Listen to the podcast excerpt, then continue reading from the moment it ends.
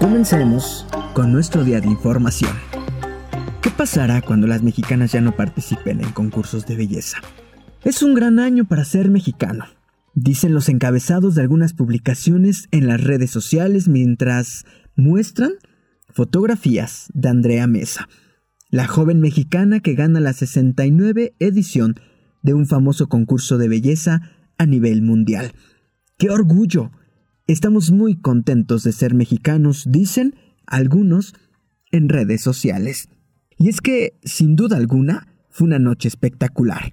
Andrea porta un bello vestido rojo, una mirada impactante, rostro perfecto, 1,82 de estatura, sonrisa de cuento. Es coronada y, de acuerdo con lo revelado por la empresa que fabricó la corona, esta es la representación de un símbolo de la comunidad de mujeres de todo el mundo cuyos lazos las unen. De acuerdo a Milenio, fue fabricada con nada más, escuchen esto por favor, 1725 diamantes blancos y 3 diamantes canarios dorados. Las piezas se unen en juegos de pétalos, hojas y enredaderas. Según la marca, su enlace es un ferviente recordándonos que somos más fuertes juntas que separadas.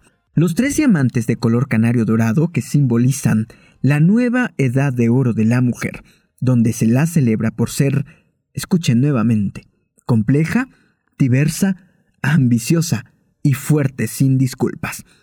Estamos únicamente orgullosos de los mexicanos blancos que triunfan en el extranjero, los que ni parecen de aquí, porque de los de piel morena nos reímos y hasta memes les hacemos.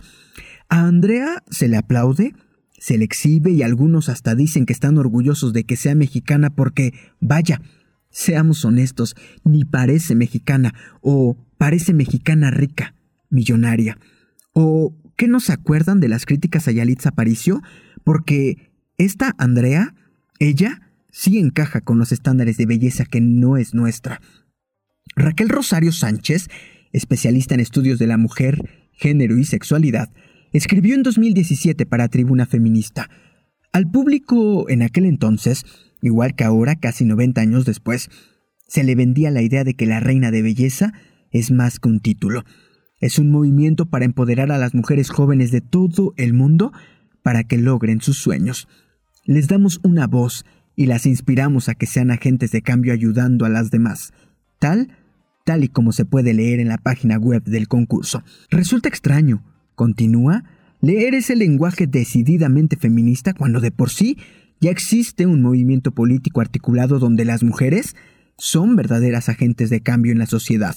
Pero lo que pasa es que en el feminismo a las mujeres nunca se las pondrían a concursar sobre la base de la belleza externa y peor aún. Las feministas son unas rebeldes y no tienen el más mínimo interés de exhibirse como modelo en traje de baño a ningún jurado. Solo les interesa desmantelar el patriarcado y acabar con la violencia machista, ideales no muy fotogénicos, puntualiza. Pero el orgullo nacional llegará cuando las mujeres mexicanas ya no sean exhibidas en trajes de baño frente a jurados en concursos de belleza, porque esa belleza, la que se aplaude, aunque no lo crean, es clasista, machista y racista. ¿Qué necesitará una mexicana para que nos dé orgullo cuando triunfa en el extranjero? Yo soy Israel Oliver y les doy la bienvenida. Comenzamos. Gracias. Muchas gracias.